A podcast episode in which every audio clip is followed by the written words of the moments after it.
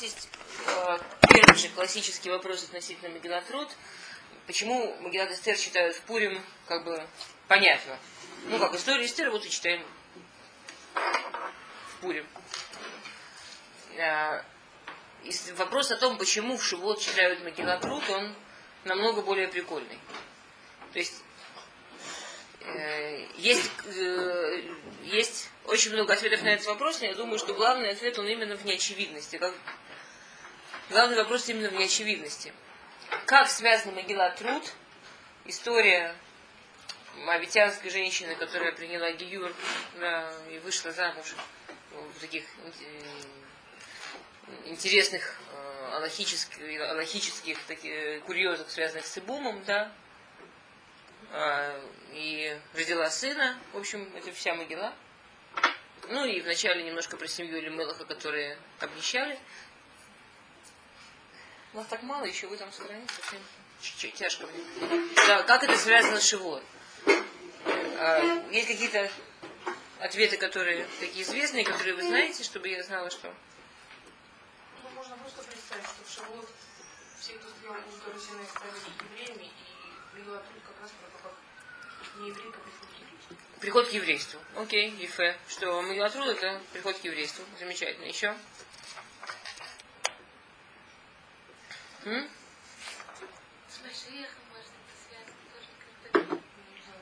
С Машиехом рождение Машиеха.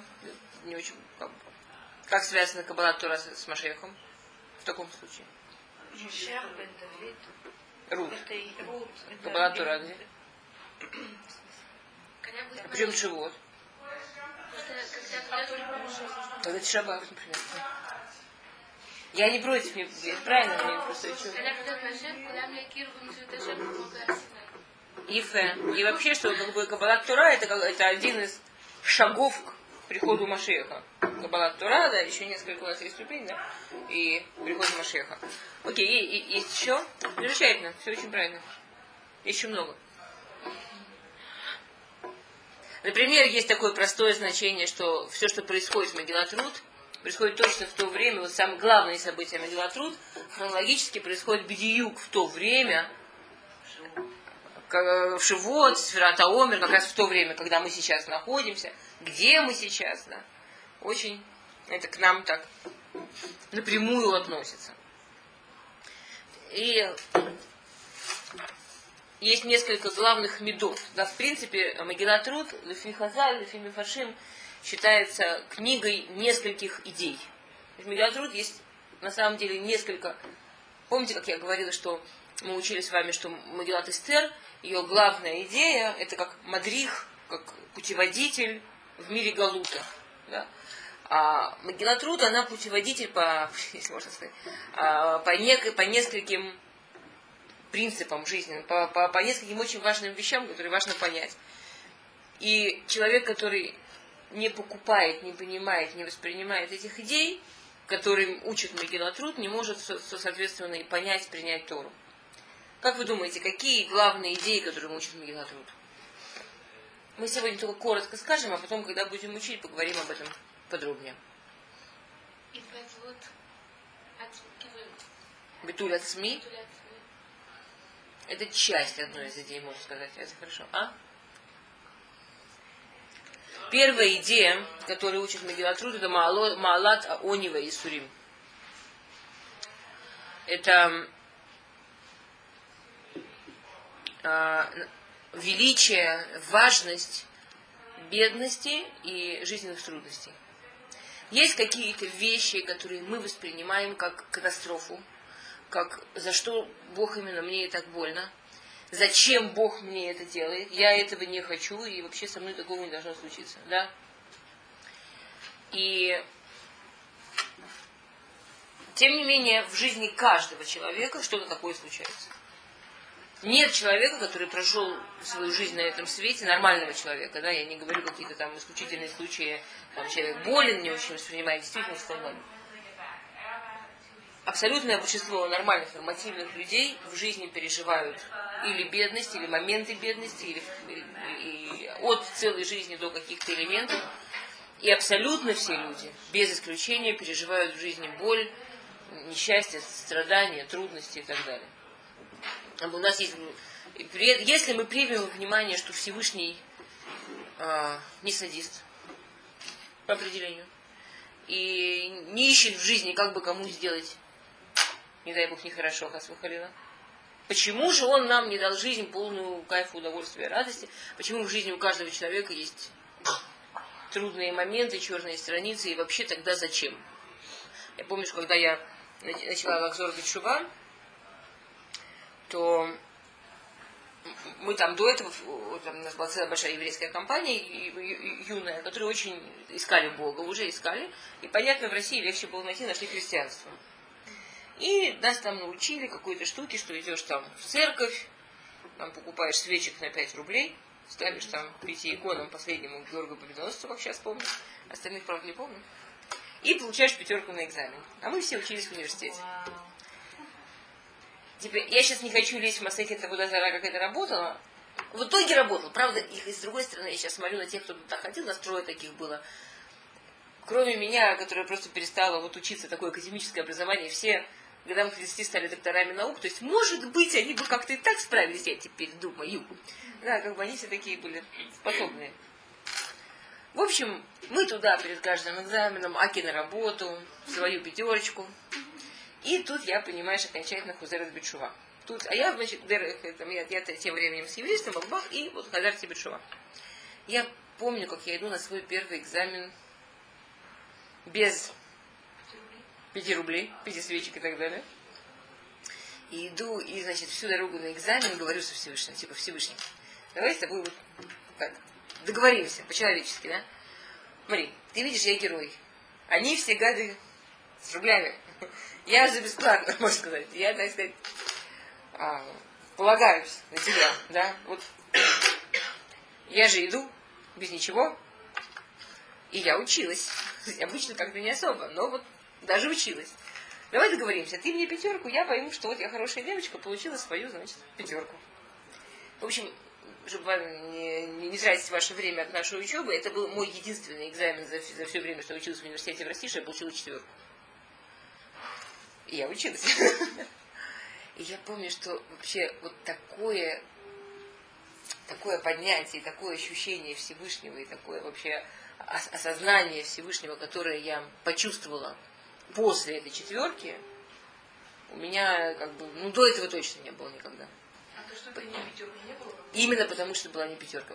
Для, для меня там, тогдашний, там, в тамошнем состоянии, четверка это было так, плохо дело. Катастрофа. Девочки, сядьте сюда, у меня свернется. Нас так мало, а вы еще размазываетесь по этой огромной территории. Все, меня, я поняла в самом начале пути такую очень, очень замечательную, на мой взгляд, вещь. Я поняла, что то, что ты бестселлер, да, то, что ты делаешь, то, что ты должен, то, что ты еврей такой, как, как в общем-то, от тебя ожидается, чтобы ты был, это совершенно не значит, что тебе за это обещается, там, в кавычках, хорошая жизнь. Это совершенно не значит, что из-за того, что ты делаешь то, что ты обязан, Всевышний тебе за это должен, я не знаю, там, розовый сад. Да? И никаких проблем. Есть правда, есть обязанности. Если ты это делаешь, делаешь то, что ты должен. Я, когда сюда шла, я пыталась, э, не знаю ли я, в общем, на самом деле, я даже не знаю, ли стоит читать, потому что я, я пыталась вспомнить, я когда шла с этой четверкой, я когда написала стихотворение. Я его пыталась вспомнить по дороге сюда. Даже куда-то его записала, когда вспоминала. Но никуда не помню. Да, не получится. Ну ладно. А, что-то типа, там стихотворение было, что-то типа «Жили, таясь и греясь в нежных твоих руках, словно ладонь от ветра, чтобы огонь не гас». В общем, идея была в том, что когда ладонь отводят, то Конечно, костру очень тяжело, потому что и бури его могут погасить, и дожди его могут затушить. Но, с другой стороны, иначе у костра никакой возможности вырасти, потому что под огнем, под, под рукой может гореть только спичечка. А чтобы разгорелся костер, чтобы получилось что-то настоящее, приходится брать секуним. А секуним, они всегда связаны с проблемами. Да, это так. А если говорить немножко более серьезно, да, то, что пишет Майньян Рут Эцеляцерет, Шеникрет Баацерет без Матан Тора, Лиламдеха Шелонит на Тора, Эда Лидей Исурим Виони. Да, Илкут Рут, классических Мидрашей Крут, начинает с того, что почему же Рут читают в Каббала Тура, научить тебя, что Тора не принимается без того, что будет трудно. Значит, первая идея, которую Всевышний хочет разрушить, что если я беседер, то жизнь со мной должна быть точно так, как я хочу. Жизнь со мной так, как мне нужно, чтобы вырасти. И то, как мне нужно, чтобы вырасти, это вовсе, к сожалению, не обязательно так, как мне бы мечталось и мне бы хотелось всегда. Я, может, думаю, что мне, чтобы вырасти, нужно идеальную жизнь без малейшей проблемы, а Всевышний знает, что я тогда усну и не проснусь никогда.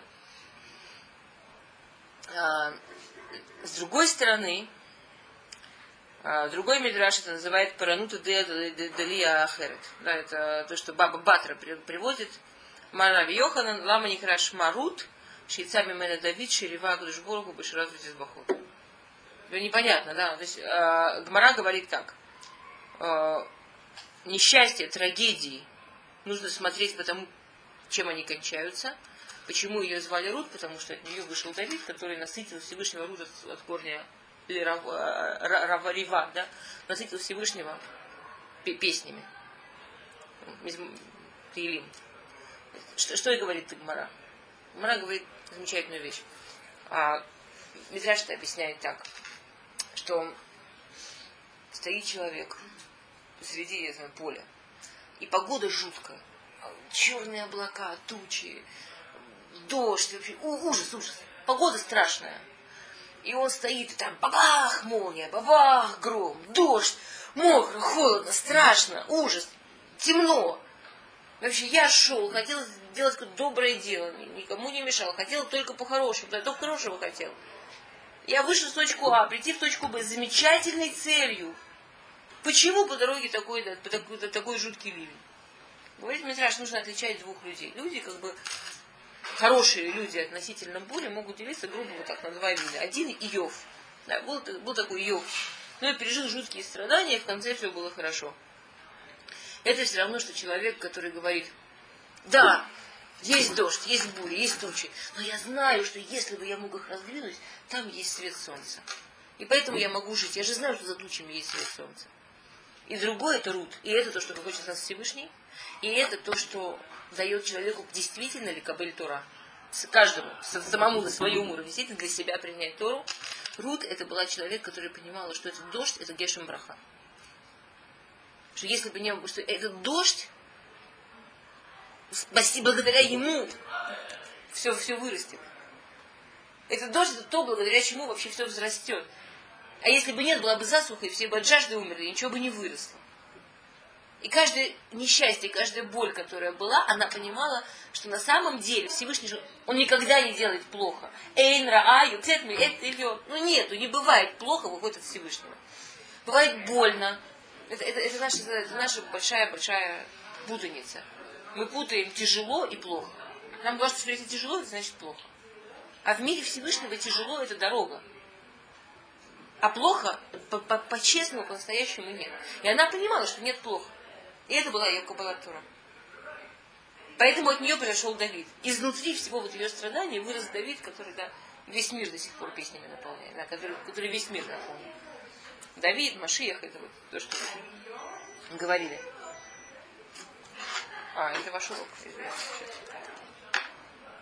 Что обещала. Не, ну, я, я его не до конца вспомнила. Я вспомнила несколько всего. А? Не жалко времени. Я, так, я думаю, что если я быстренько найду, так я прочитаю. А, теперь есть другой машаль по этому поводу. Если мы уже говорим если мы уже говорим про это, я просто вам э, заодно уже расскажу а, другой машаль, да, что один человек, он потерялся в пустыне. И вот страшная жара. У него давным-давно не было воды, он умирает от жажды, он просто высыхает от жажды. Да? И, и, и он не знает вообще, что делать. И вдруг он видит какой-то маленький кустик. Он к нему подходит, и он смотрит на этот кустик, и он видит, что листочек же зеленый, значит, там есть какая-то жидкость. Значит, видимо, какой-то сильный кустик, который может высосать корнями жидкость из-под земли. И вдруг он видит, как на солнце этот зеленый лепесток выделяет каплю жидкости. И он понимает, что это его спасение. Вот этот вот у него, у него пересохший рот, он не знает, что делать, да. И, и он думает, думает, он, и, и, он придумал. Он, значит, выкопал такую маленькую, как эм, ложбинку, лощинку такую, да, и положил в нее эм, какую-то там деревяшку, чтобы вот туда скатилась эта капелька, и он ее выпил. И, и он ложится под кустик, начинает ждать, и солнце жарит. И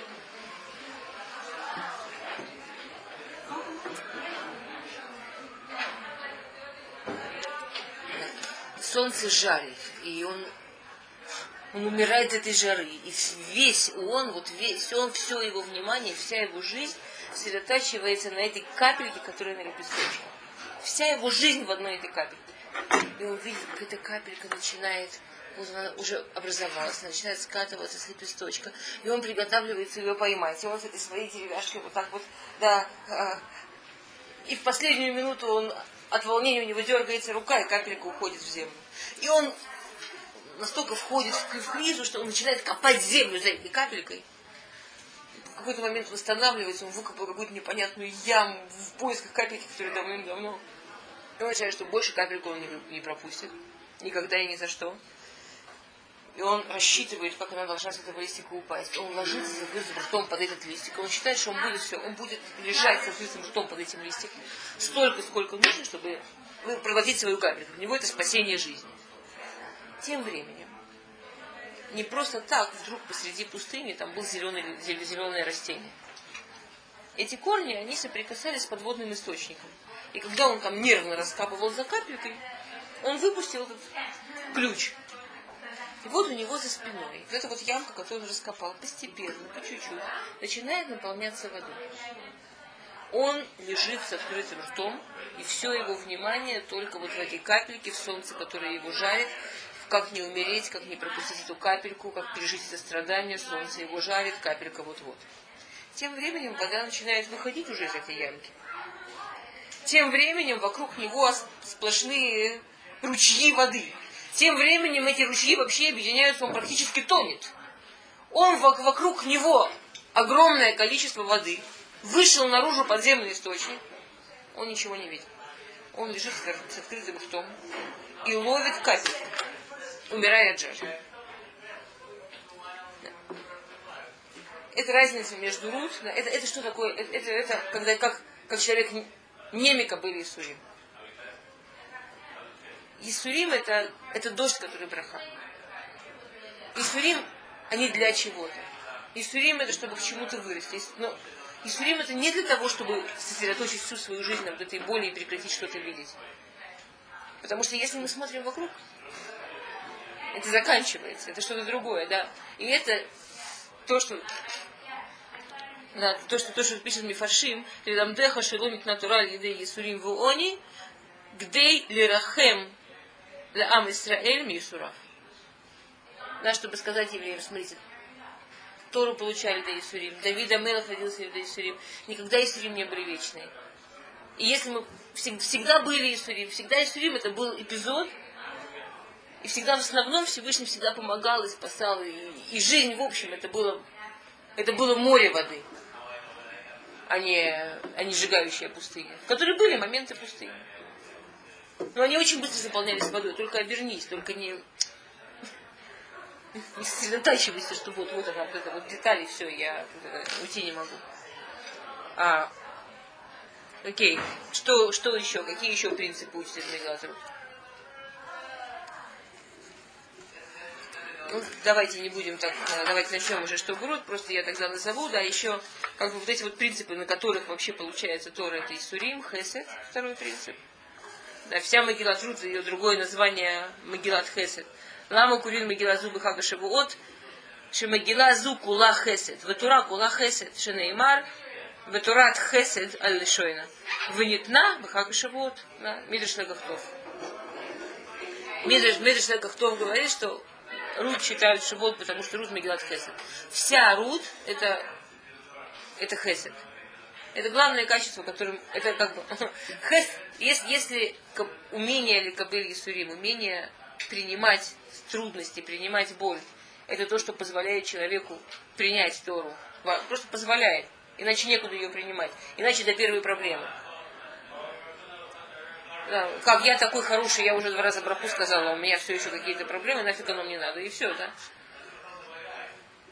Хесед это клик, которым человек это, это, это инструмент, через который человек, это ценор, через который человек может получить то.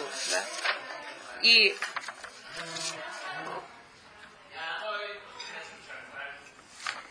а, кроме того, да, есть эта знаменитая имра, а, почему в Торе есть так много законов, там, э, как, я не знаю, как баса, баса, мясо, молоко, служение в храме, всякие такие законы, нет ни одного, нет ни одного закона, будь добрым, будь честным, будь справедливым.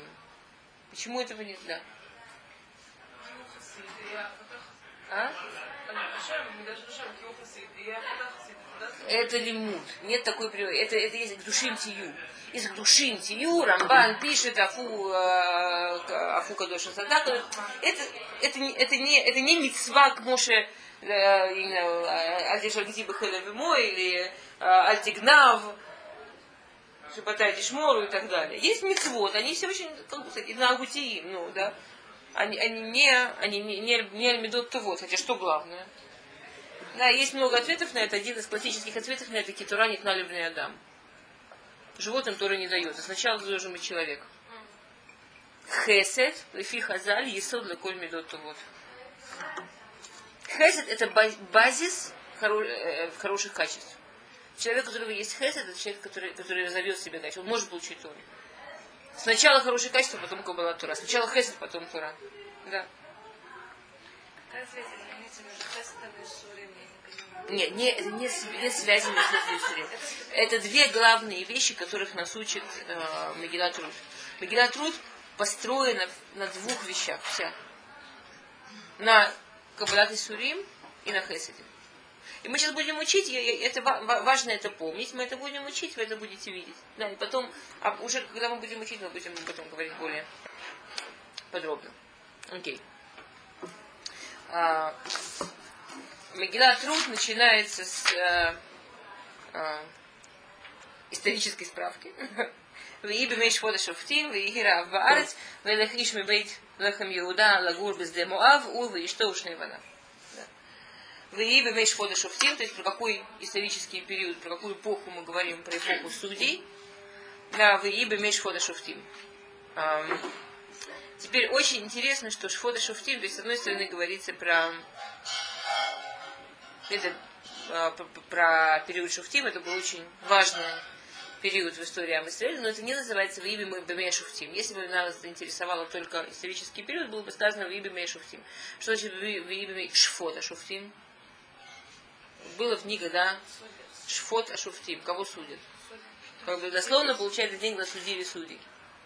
То есть проблемы там начались с того, что такое Шфот Ашуфтим. Исторически Ам Исраэль не было сразу Мелах, Нахон.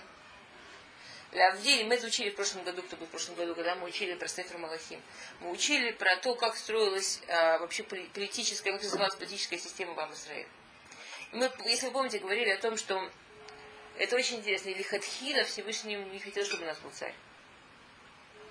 Как бы это, Лавдиль Меавдарут, это как а, если страна Митукен, если страна хорошая, если отношения у людей хорошие, если люди, а, у них много мусар, как этики, да, им не нужна полиция.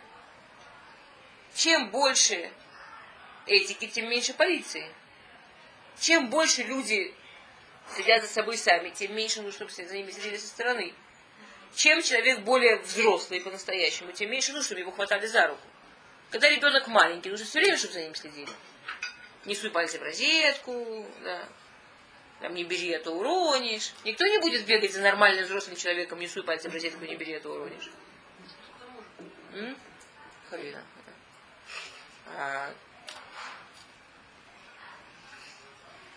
Теперь если у нас есть система, если мы представим идеальную систему, там не должно быть тюрем, у евреев никогда не было тюрем, там не должно быть полиции, там не должно быть царя, там практически должно быть правительство. Если каждый человек, у него есть рав, которому он служит, это вопрос его совести, его отношений с Всевышним. Зачем, понимаете, чем я говорю? Есть Тора, есть Аллаха, есть Рав, что тебе еще нужно? И это, в общем, идеальная система, которая теоретически должна была быть во время Шуфтим. Зачем же нужен вообще был Шуфет?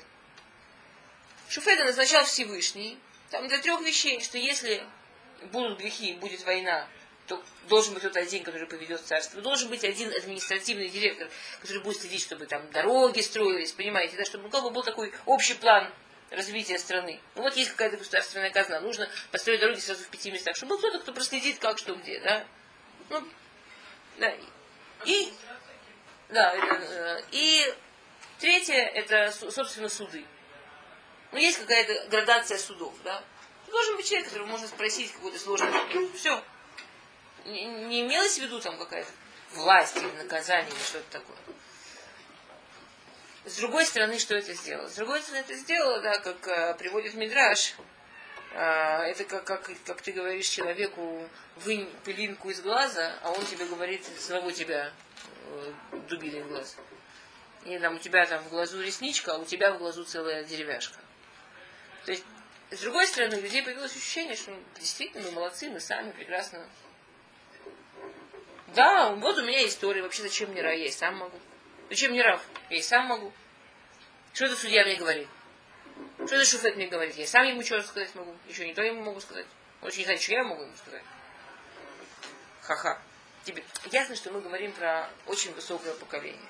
Ясно, что, что мы говорим, если бы мы там оказались, мы бы увидели каких-то фантастических праведников, которые вообще что-то такое необыкновенное. Но если это спустить под, и посмотреть под тем микроскопом, с которым Всевышний смотрит на больших людей, мы бы увидели, да, Сом Кураби Мибейнернеха, да, что ему, что Шуфет ему говорит, убери пылинку из глаза, а он ему отвечает, а ты убери Кураби Бейнернеха, а ты убери большую дубину из своих глаз. Что, типа, что, знаете, что имеется в виду, да? Что ты мне делаешь замечание? Что ты мне говоришь, что я не в порядке? Ну ты вообще сам не в порядке. Ты меня вот это мучишь, а у тебя вообще вот это, вот это, вот это и вот это вообще. Да. Теперь, сразу после того, что написано в имя Мочевота Шуфтим, было в ней, когда судили судей. То есть идея такая, у меня нет проблемы, идеален, идеален ли Раф, например. Не идеален. Не идеален. Я не знаю. Давайте априори считать, что не идеален. Потому что это не важно. Потому что это не его проблема быть идеальным, а я, если он идеальный, так и быть, его послушаю. Может быть, подарок ему такой сделаю. Ну, конечно, если он идеальный. Да? А у меня проблема, чтобы у меня был раб. У меня проблема, чтобы мне было кого спросить, кого послушать. У меня проблема не быть, не, не поверить, что я сама все в своей жизни понимаю. Да, конечно, не, другие не могут посмотреть на свою жизнь со стороны и оценить правильно. Я могу наверняка. А кто там вообще может?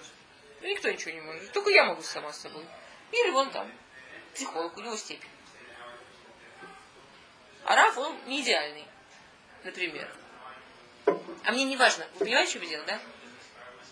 Это не моя проблема судить Шуфтим. Это не моя проблема судить Рава. Это не мое дело.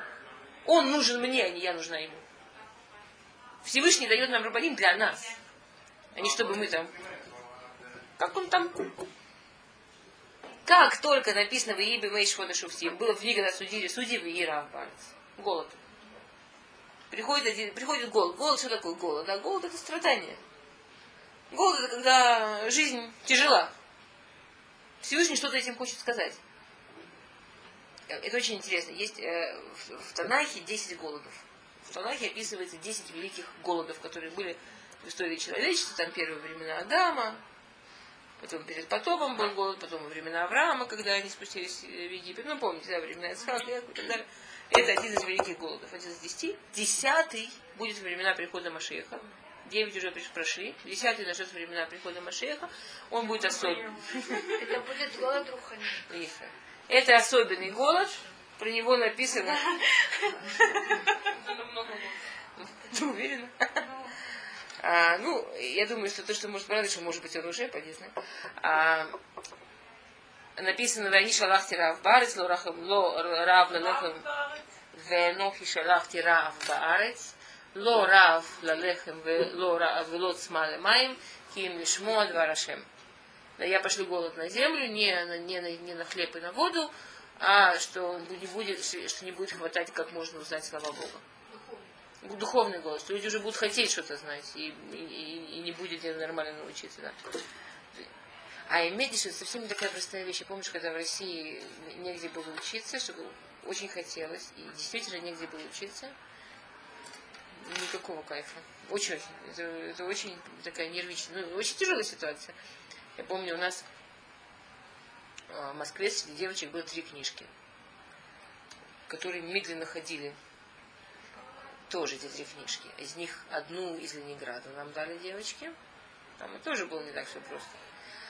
И мы не знали, как соблюдать шаббат. Я, в случае, еще были подушки. Мы не знали, как соблюдать шаббат. Мы себе хотели соблюдать шаббат, и не знали. И у меня был, была ткуфа, что я с началом шаббата закладывалась в постель, как в гроб. Так если у меня хотя бы одна из этих книжек, хотя бы было чего там в той постели делать? А если даже, даже книжки нет? Просто вообще лежи умирай там. Я, я не скажу, чем я там занималась, я там в основном стихи писала. С тоски. Мне не сказать, что работать нельзя. Кому же в голову придет, что писать это работу? А учиться не? Совсем? Совсем-совсем неприятное состояние, когда, когда голод. То есть, может быть, конечно, когда Богу это как бы видишь, что человек хочет чего-то хорошего, но это очень тяжело. А, теперь, Меда кинегит меда очень очевидная, да? Вы не хотели уважать тех, кто мог вас научить? Голод. В абсолютном виде голод Рухани, но голод в физе, он символизирует голод Рухани. А, Вейнех Ишми Бетлехам Иуда, Лагур Бездемуа, Вуй, что Шлебанав. И пошел человек из а, Бейтлехем в Иуде, он, его жена и два его сына в, жить в полях Муава. То есть Израиль, Иорден, Муав, представляете, да, карту? То есть начался голод, и человек решил по поводу голода уехать жить за границу. В этом есть проблема? Мы видели Авраама Вину уезжал в Мицраим из-за голода, помните? Яков Ицхак бы уехал бы если бы ему Всевышний специально не запретил, Аврааму тоже Всевышний не говорил идти в Египет. О, здесь была проблема. Здесь была проблема не в том, что он, собственно, поехал за границу из-за голода. Здесь была проблема в его положении. И в том, из-за чего он туда поехал. А, Илимелах, да, это был Илимелах. Это человек Иш, мы знаем, что всегда, когда в Торе написано слово Иш, это значит или ангел, или Меот Хашув. Мишу Хашув Меот. Да. И очень важный человек. И так как у него была жена и двое детей, мы не подозреваем его в ангельской сущности, мы понимаем, что он был какой-то очень-очень важный человек. Это был Наси, это был президент колена Иуда в то время, это был глава колена Иуда, это был Лемелах. И Лемелах был, он был блестящий Талмит Хахам, он был блестящий мудрец. Он был мудрец Санедрина, да, это был великий человек. И это был самый богатый человек своего времени в Иуде, во всяком случае. Очень-очень-очень богатый человек. Он жил в Бетлехем, это была столица Иуды на тот момент. И у него были такие склады провизии, что когда начался голод, жители Иуды вообще не переживали. Они говорили, не может с нами ничего не случится. Всевышний нам, о нас позаботился, у нас есть элемент. Если уже будет голод, то Галимелах откроет ворота своих складов. Мы голодные не останемся. С нами ничего страшного не случится. Теперь, что произошло? Или Мелах, он сказал такую вещь. Я понимаю, что они думают, что я должен всех кормить. Я, как правитель, знаю, сколько тут народу. И я знаю, сколько у меня денег. И я всех не прокормлю. И я всех не прокормлю. И то, чем кончится дело, что я разорюсь, а все равно в итоге Я, не, я, я всех не спасу. Всевышний не хочет, чтобы увеличивались бедняки вам Исрой. И он тихонько перевел все свои, и все свое имущество в деньги. Все это деньги в банке в Муаве. И сам э, уехал в Муав. Да. Для еврейского народа это была катастрофа. Это был человек, в которого верили. Это был человек, которому верили. Это был человек, на которого надеялись. Это был человек, и лавы и Виннесот, да. И когда он их бросил, это было это, это, это была катастрофа. Значит, ну, какой же, наверное, жуткий голод. И вообще он-то, наверное, знает, каким ужасным идет быть положение, что он сбегает. А у нас даже денег сбежать нет. Понимаете? Это было, было что-то страшное. Получается, он склады продал. То есть, ладно бы он сбежал без своих ну, продуктовых запасов. Ну, он продал, перевел все в деньги. Все, Всевышний, да, он, он, он экономил для Всевышнего бедных евреев. Он сделал несколько вещей. Во-первых, ну, опять, это очень, тут есть, конечно, в этом суде очень четкая такая логичная цепочка, да, судили судей, меда кинегит меда, рав барец, а, и получается, что, извините, любого судью можно судить, как, тут мы встречаемся с таким интересным вопросом, как судьи допустили, что их судили? Как судьи не, не, не, не, не поставили свое место на правильное место, да, как И мы видим суд, судью, понимаете, который, который юрет. Не, не только юрет миарец физически, но у которого это явная такая ереда руханит. Да? Понятно, что все связано. Народ неправильно относился к судьям, судьи неправильно относились к своей работе, к своему положению, к ответственности.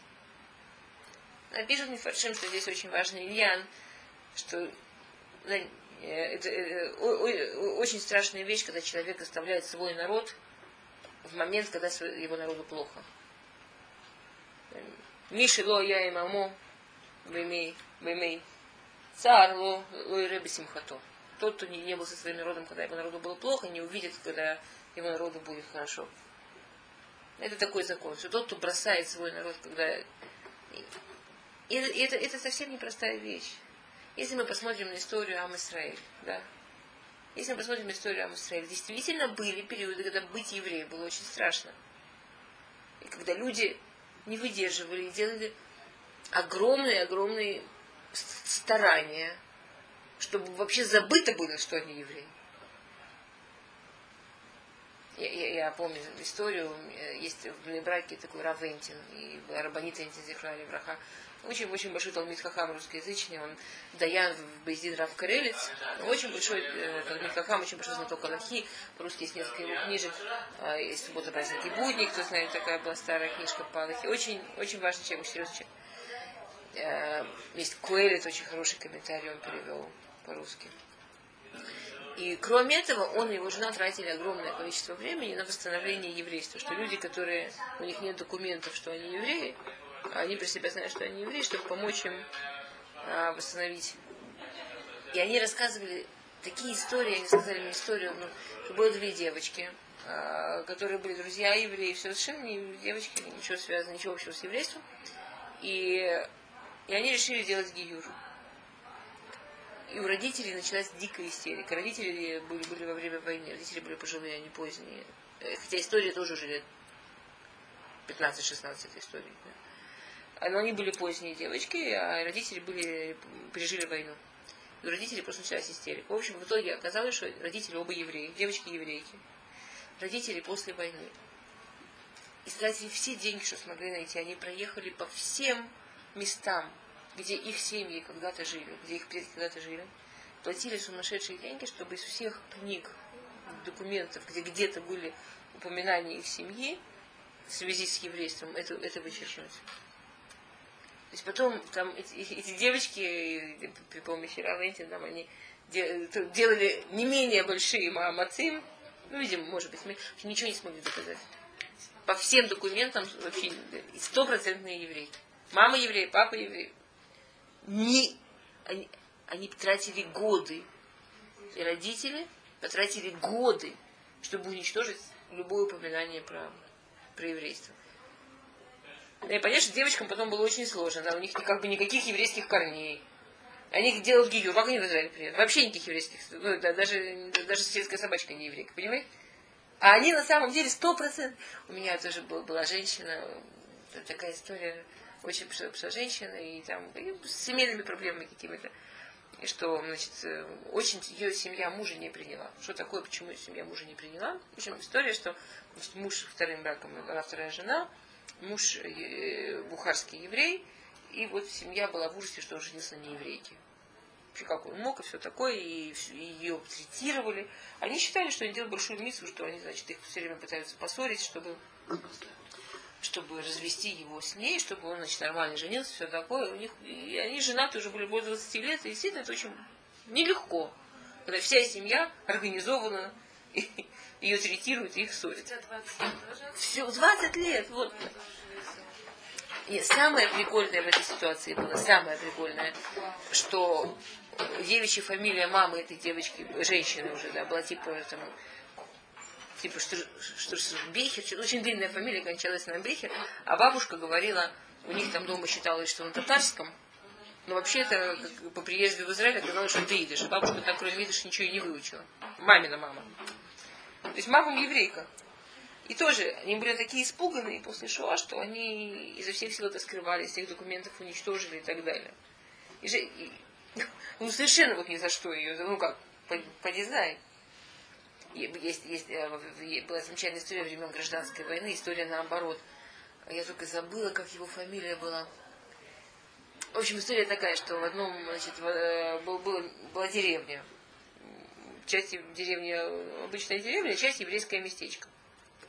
И там ведь гражданская война, все время то красные, то белые, то белые, то красные. И все, кто проходили, конечно, первым делом грабить евреев. Ну, понятно, там они не только евреев грабили, но евреев сам Бог велел. В общем, кто-то, то ли белые, то ли красные очередные, решили окончательно уже решить этот вопрос, ты каждый раз понимаешь их. Напрягайся играть. Выстрелили всех евреев в ряд, сказали, все, сейчас всех расстреляем и все. Ну, развлечений, понятно, никаких. Жители второй части деревни обычные тоже пришли посмотреть. Ну, там же ни телевизоров, ни радио, люди входят и видят какое-то развлечение встали посмотреть. И там у них был аптекарь. Там, знаете, там все эти там места, все там Россия, там не, не было боли, больниц, кто читал, не Чехова, Булгакова. Там это одна больничка за много километров, представляете, да, и там аптекари были. И вот в этой деревне, она была большая деревня, там был аптекарь. То есть он все у них. Делать лекарства, лечить, роды принимать, ну все, да.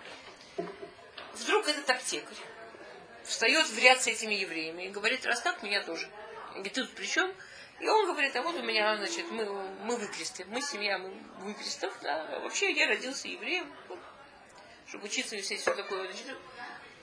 Этим-то все равно кого стрелять, то ли красным, то ли белым, кто там с ружьями стоит. А деревня заволновалась. Они говорят, что значит его расстрелять? Нам пока другого пришлют, тем более времена лихие. Ха, не отдадим. Тут евреи поняли, что у них вообще чайник. Схватили его за лапки, значит, загрудились, не отдадим, стрелять так всем.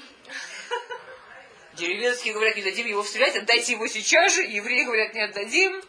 Эти расстрелялись, говорят, кого стрелять? Скажите только. Мыща. В общем, пока все это дело, скажем, если это были красные, то набежали белые, если были белые, набежали красные, завязалась кровавая сеча. В общем, в итоге никого не расстреляли. Из-за того, что он вот этот балаган устроил, и этот мужик, он так вздрогнул от этого, как действительно так вспомнил вообще, кто он такой. Это как раз было 20-е годы, там э, были вот эти первые сионистские движения, и Алиот. И он Аладарес, вот я не помню его фамилию, есть 10 таких самых знаменитых, самых таких богатых семей. Он, он был началом, он очень, в Израиле у него была дикая браха, жутко разбогател.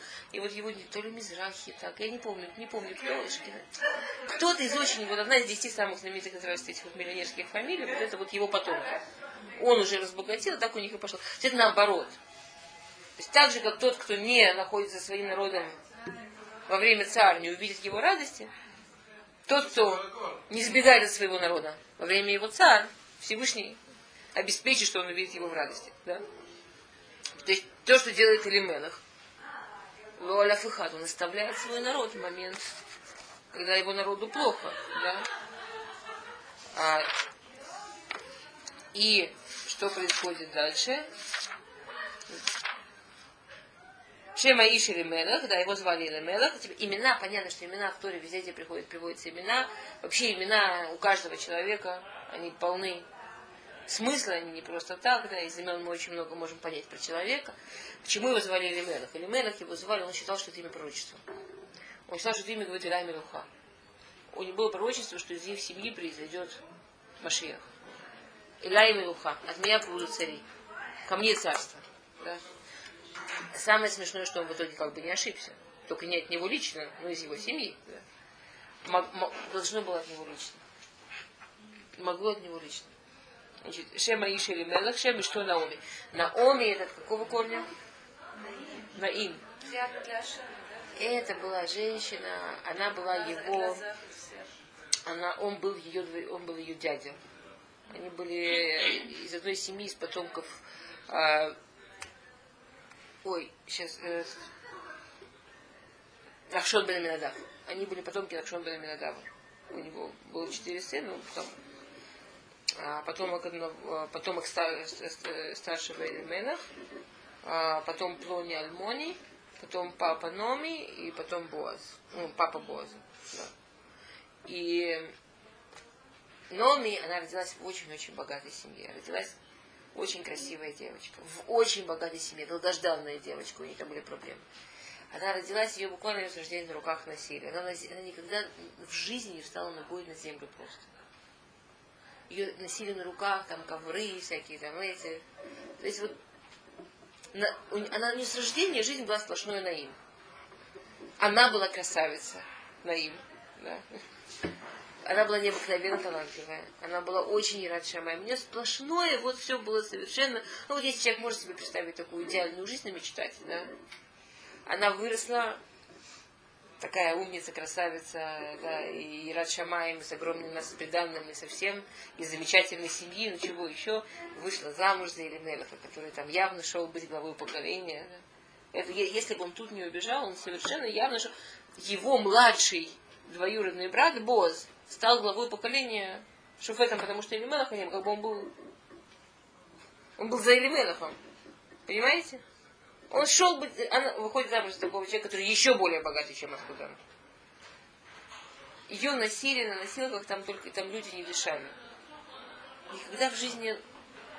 Так вот, вот вся жизнь сплошное на им. Вся жизнь сплошное на им. Шем что Наоми, Шем что Ибанав, у них два сына – тоже обратите внимание, не, не 22 сына. Хотя с ее деньгами, может, и не было проблем справиться. И так, да, все очень. Два сына, мецва есть. Ну, хотя там Лефихелек что-то, правда. Не Лефиколи что-то, но все Лефихелек что-то. Да, и не, и не бездетный для Бога. Все очень, очень так в жизни, все без напряжения, да, без, ну, так, красота. А, Махлон Векильон. Махлон и Кильон это имена удивительные. От какого корня махлон? Махала. Что же его сын так называет? А кильон? Клея. Вот бабах собственного ребенка. И на самом деле это очень интересно. Или Мелах видел, что то, что происходит вам в Израиле, это неправильные вещи, болезненные вещи. Он их так назвал, он как бы, типа, что Махлон кто-то сможет вылечить Амисраиль от Махана. Да, Килион кто-то сможет сделать да, или вылечить от болезни, что он, он видит, что он заболевает. А что он наоборот, что он сможет лохлет края, что он сможет уничтожить. Понимаете? И он молился их, их именами. Это, это другая сторона имени. Что имя это сила. Куда это имя мы направляем? Да? Это, это уже, это уже, это уже пхера это уже выбор. Что человек со своим именем делает, это уже выбор. А,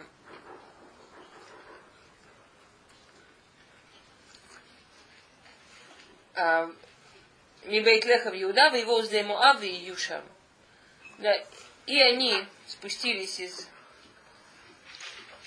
э, из Деймуав и были там. Э, есть, есть еще очень много перушим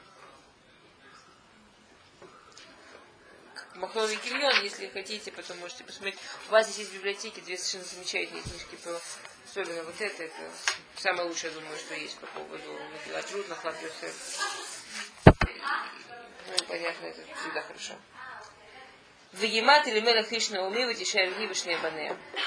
Да, теперь они туда приходят, и он получает медак и нагид меда, как человек, который оставил Амисраэль в такой тяжелой ситуации, который так подвел свой народ. А, и Элимелах умирает. Теперь... Еще раз?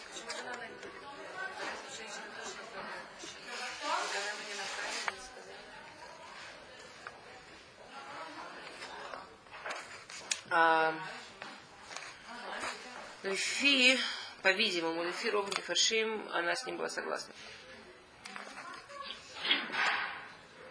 Она была с ним согласна, она ушла совершенно добровольно. И тут тогда другой вопрос. Почему в итоге умер он? Потому что он ушел. А его сыновьям, так как они пошли за папой, дали 10 лет почти они не вернулись. Они тоже умерли. Но Ами не умерла.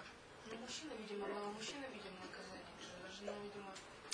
Что само по себе то, что она пошла, послушалась мужа, Всевышний уже не трогает, что она это делала добровольно или не добровольно. Что само тем он пошел, это было его решение. Ее, грубо говоря, большое решение было идти за мужем. Что если решение женщины идти за мужем он не делал чего-то, что было очевидно против воли, воли, воли Всевышнего. Да? Он не знаю, Хас выходила не Хилель Шаббат. Да? Хас выходила не... Ну, он не делал вещи, как там... Она не шла вместе с ним убивать, не шла вместе с ним насиловать Хас У него была какая-то логика, это была ошибка. Это, это, то, что она сделала, это была ошибка. Вот это была ошибка, это была ошибка в логике, понимаете, да? Она выбрала идти за мужем. Женщина выбирает идти за мужем, женщина выбирает мецву. Как, понимаете? Не вменяется ей в обязанности его остановить, не вменяется ей в обязанности его воспитать. Жена не воспитатель. Если она может ему помочь, это замечательно. Но если даже не может, просто идет за ним, это ее мецва. Поэтому она с ней ничего не происходит. Но тут в этом псуке есть очень интересные слова. Обратите внимание. У вас нет ни у кого текста. Тут очень-очень интересно. Ваемат или мелех иш науми. И умер или мелех кто? Президент Иуды, отец Махлона и Гильона, а, я не знаю, там, большой Талмит Хахам, умер или Мелах. А когда его мама ушел, она стала заслуженной. В Ямат или Мелах Ишнами. А она известнее его? Нет, значит, он не удержал все, что у него было. То есть вот этим поступком. Есть пируш. Есть такой пируш, как то, что вы говорите. Есть это как бы более такой редкий пируш, но есть такой то, что вы говорите, что посмотри, что он потерял.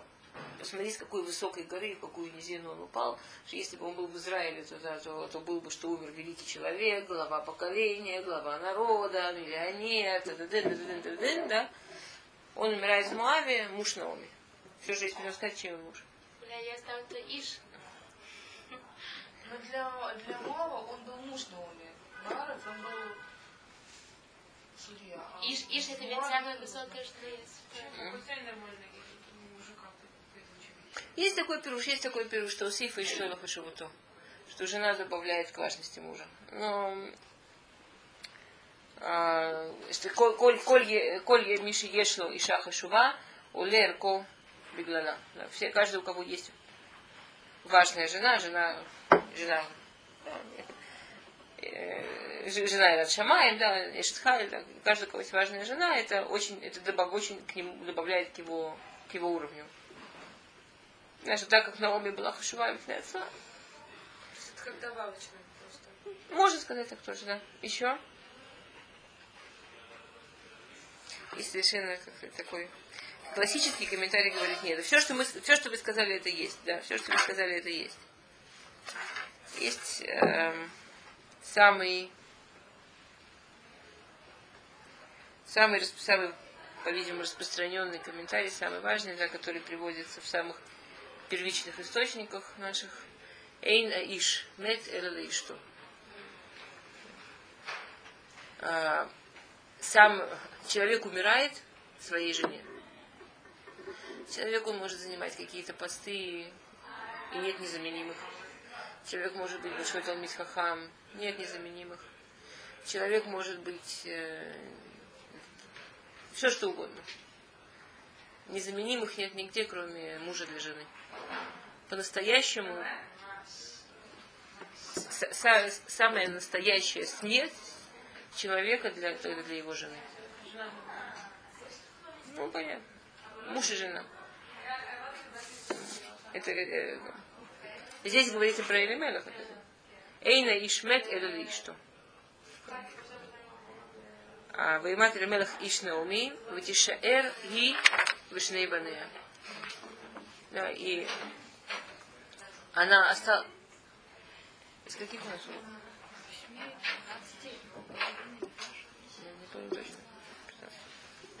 Окей. А, да, и осталась она и два ее сына. Мидраш Раба, Мидраш Рут Раба объясняет, что тишаэр от слова шира, да. То есть как бы они себя чувствовали как шия- ш- ш- шираим, как остатки. Он, он был очень, э, очень большой человек своей, и его семья, она была как бы вокруг него, и когда он умер, у, у нее совсем, и у его сыновей тоже было ощущение, что они как съели хлеб, остались крошки. Да, что как, как, оста- как, как остатки остались. С другой стороны, да, это место, которое должен занимать Рош Мишпаха. Да. Это место, которое без Раташем должен занимать Рош Мишпаха. Место, которое нужно давать в семье мужу, да, что, что без него это как остатки, что на нем все держится. Окей. Спасибо. Пасук Далит. Вейсулаем нашиму авиот, чем эхадор, повышем шниярут. Вышву шам кесрешаним. И Махлон и Кирьон женились на моавитянских женщинах. И одну звали Орпа, другую звали Рут. И жили там около 10 лет. Это, это же Исур. В чем?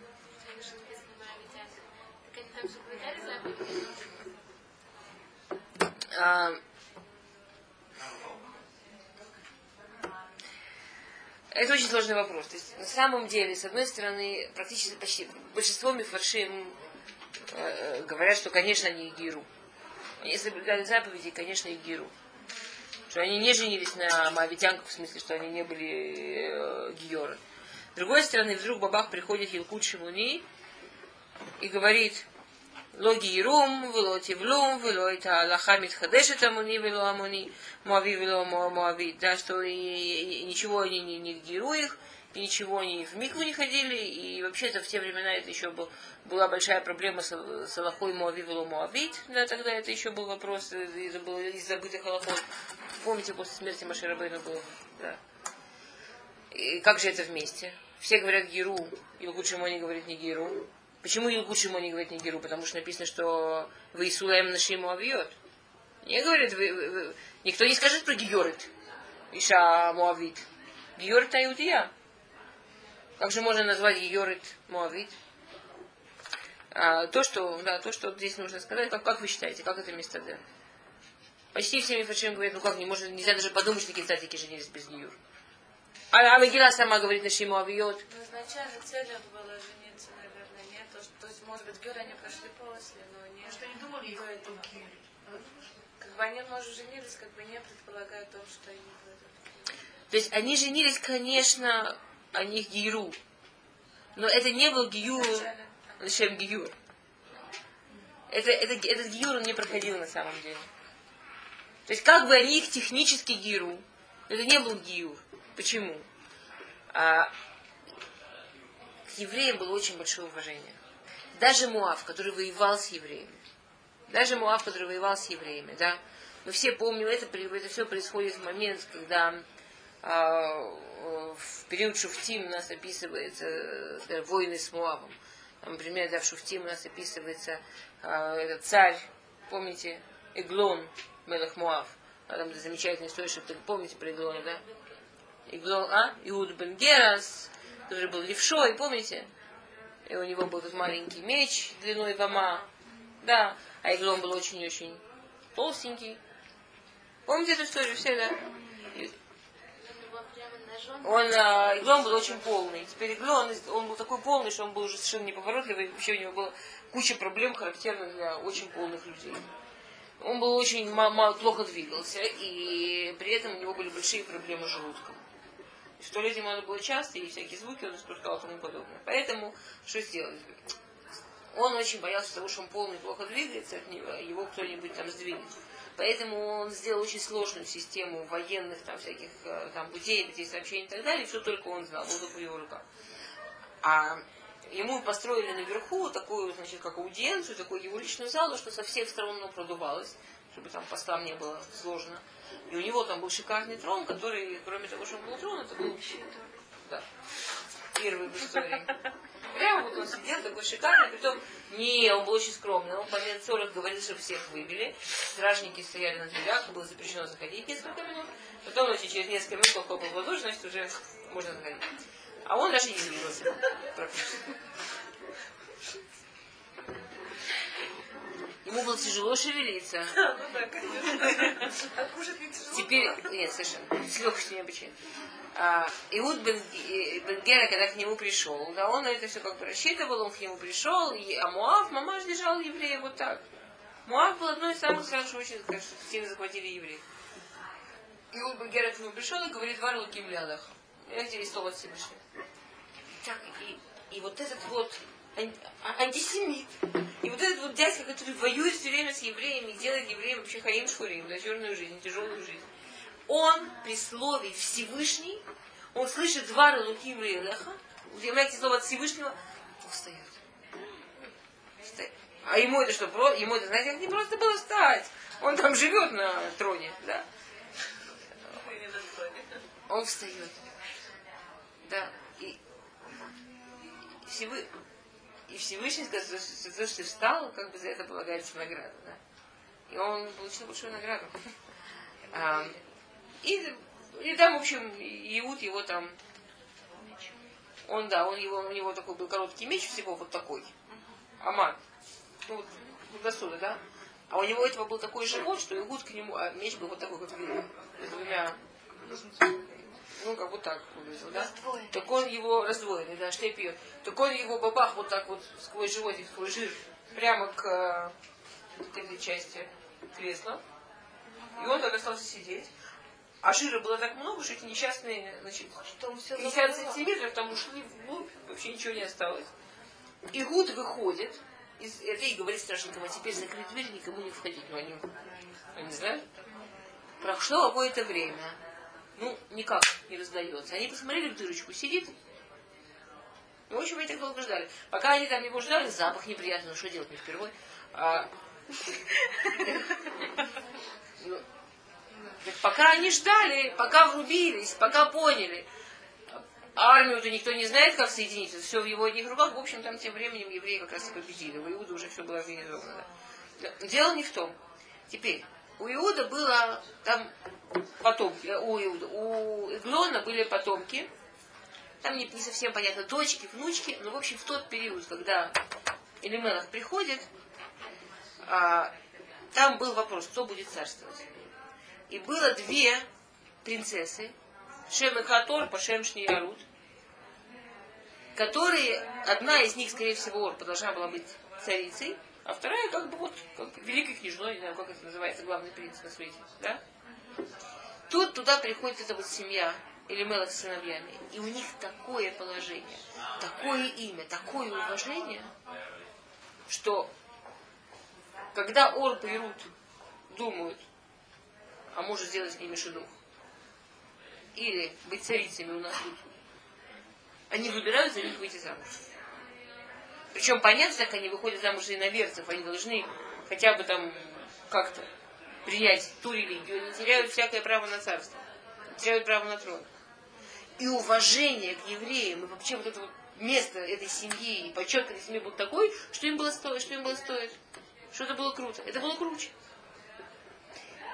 Последнее, что их в этом интересовало, это, собственно, Всевышний. Их интересовало выйти замуж. Их интересовало соединиться с такой важной семьей. Их интерес... Все, что угодно. Понимаете? Меньше всего интересовало, собственно, а, а что происходит с этим гиюром. И что это значит. Поэтому, конечно, это не был гиюр, ну, который катит. Да? Такой гиюр, вообще гиюр ради того, чтобы замуж выйти, не катит. Да? А когда уж совсем не интересует ничего, кроме вот как могло быть, что такие великие люди на такую вещь не обратили внимания? Как могло быть, что они считали, что то, что в общем эти девочки прошли какой-то гиюр девочки. Девочкам было там 30 на самом деле. Ну, девушки. Да, принцессы. Как могло быть, что такие великие люди не обратили внимания, как могло быть, что они считали, что то, что они за них, готовы на Гиюр, это само по себе такая большая вещь, и они отказываются от трона, отказываются от царства, что само по себе это так важно и так замечательно, что остальное уже не нужно обращать внимание. Вот отсюда мы видим, что такое ереда. Отсюда мы видим, что такое ереда. И как действует на человека, когда, вот помните то, что мы с чего мы начали, как на человека действует, когда у него в жизни происходит какая-то катастрофа, что-то трудное. Вот небо его жизни заволокло тучами. Да? Вот небо его жизни на него молниями. Первая реакция может быть, не дай бог, какая? Бежать. Я не хочу, чтобы это было с моей жизнью. Бежать. Элемент бежал, да. Но когда человек бежит, он не обращает внимания, что бежит он вниз. И у человека начинается ереда. Ради того, чтобы бежать, он, не дай, вдруг, как, или Мелах, да, он делает какие-то там свои, на своем уровне ошибки. И потом этот спуск, он продолжается. И мы, конечно, сидя здесь, в теплом месте, у тихой стенки, очень легко сказать, как же они не заметили, как же они не поняли. Но то, что это была очень серьезная ереда. То, что это было, конечно, никак не их уровня. Так происходит ереда. Когда человек воспринимает катастрофу, которая тяжесть, боль, которая в его жизни происходит, да, как все небо в тучах и вообще спасайся кто может, они как это умело видеть Рут, как это потом научилась видеть на Наоми, что дождь, из которого будет браха, только под этого дождя не нужно бежать когда человек, который да, ловил капельку, но не видел, что вокруг разливаются ручьи, то хас халила, да, это прямо действительно мы видим, что это как снежный ком нарастает, нарастает, нарастает, нарастает. И очень интересно, как написано про их смерть. То есть вот у них это идет, нарастает, нарастает в такой степени, что то, что Всевышнему остается с ними, это самое, самое последнее, да? Как оно нарастало? Как я знаю, что это нарастает? Посмотри, посуд Гей. Ваямуту гам шнейхем. Махлону тильон. Если бы было написано, и вот они умерли. Понятно, умерли. Значит, гам. Умерли тоже. А... Так отец я уже знаю, что умер. Та же причина, что Та же причина, 10 лет зачем? То, что сбежал, это его наказание. А их 10 лет ждали, может, они исправятся, вернутся. Лахон. Раши пишет очень интересную вещь. Сейчас после, давайте последний тур, который мы сегодня, уже потом продолжим в следующей неделе. Раши пишет очень интересную вещь. Раши пишет, что Всевышний ничего не делает без того, чтобы человека подготовить. Да? Например, в Торе, это очень, да, у нас классический пример из Торы, это Мецора. Человек говорит Лашонара. Окей? Человек говорит Лашонара. Всевышний наказывает его халила сразу. Сначала у него на стене дома появляется один больной камень. Если человек поймет, сделает шуву, убрать камень, сделать небольшой ремонт, сколько там уже ремонт, один камень, да? Все. Если человек не понял, не сделал шуву, вся стена. Представляете себе целую стену разбивать? Человек не понял, не сделал шуву, ближе, его одежда. Человек не понял, не сделал шуву, его тело. Да? Всевышний никогда не начинает сразу бабах. Всевышний всегда начинает ля-ля, да, постепенно. Да, в море сказано, что опустил руку в карман и достал, там, хотел шекель, достал 10 город, я, ну, другими словами говорю, достал монетку меньше, чем собирался, сделать шубу. Что имеется в виду Гмара? Что Всевышний начинается с маленьких вещей. Что мне тяжело еще раз руку в карман пустить? БМ. Не нужно идти дальше. Если мы поймаем первые намеки, они будут не касаться тела, они будут далеко. Да то же самое было с Махлоной Кильон. Пишет Медреш, сначала у них начали уми- умирать животные. У них было много стад, начались животные. Сначала один-два, потом несколько, потом бабах, э, как это, эпидемия. Потом у них начали бизнесы валиться. То есть сначала они стали беднеть. Сначала то, что дальше, это еще не тело, да? Сначала беднеть, обнищали. Эти принцессы, обратите внимание, их не бросили. Да? Не, не поняли. Начали болеть. Сначала, не, сначала какие-то простые болезни. Вылечились. Что вы не сделали? Сложнее болезнь. Понимаете? Это длилось 10 лет. Всевышний 10 лет их ждал. 10 лет и намеки подходили ближе-ближе. Интересно, что они два брата абсолютно параллельно умерли в одно время, получается. С ними одинаковые. Они... Каждый из них вполне мог быть Кажется, как будто они все как, как, как все одинаково. У них был, они были в одном месте, с одной семьей. У них был похожий не Сайон, у них было одно похожее место, которое должны были занять в Израиле. А Наоми это видела, что это идет езда? Уже посмотрела, что скоро падала, умирала что-то еще. Она видела это или нет? Ну, давай так. Наоми была Иша Хашува. Наоми была очень важная, очень разумная женщина. Я не видела ни одного пируша, который рассказывает о том, что Наоми что-то такое активное делала в этот период. Но она видела. Я не знаю. Я этого не видела. Если кто-то из вас найдет что-то, я могу еще посмотреть, еще, про, еще раз пролистать Мифашим. Насколько я помню, это нигде не упоминается. Но, наверное, возможно, есть что-то, что я не видела. Если кто-то найдет, пожалуйста, пожалуйста, мне покажите. Окей, ладно, следующее.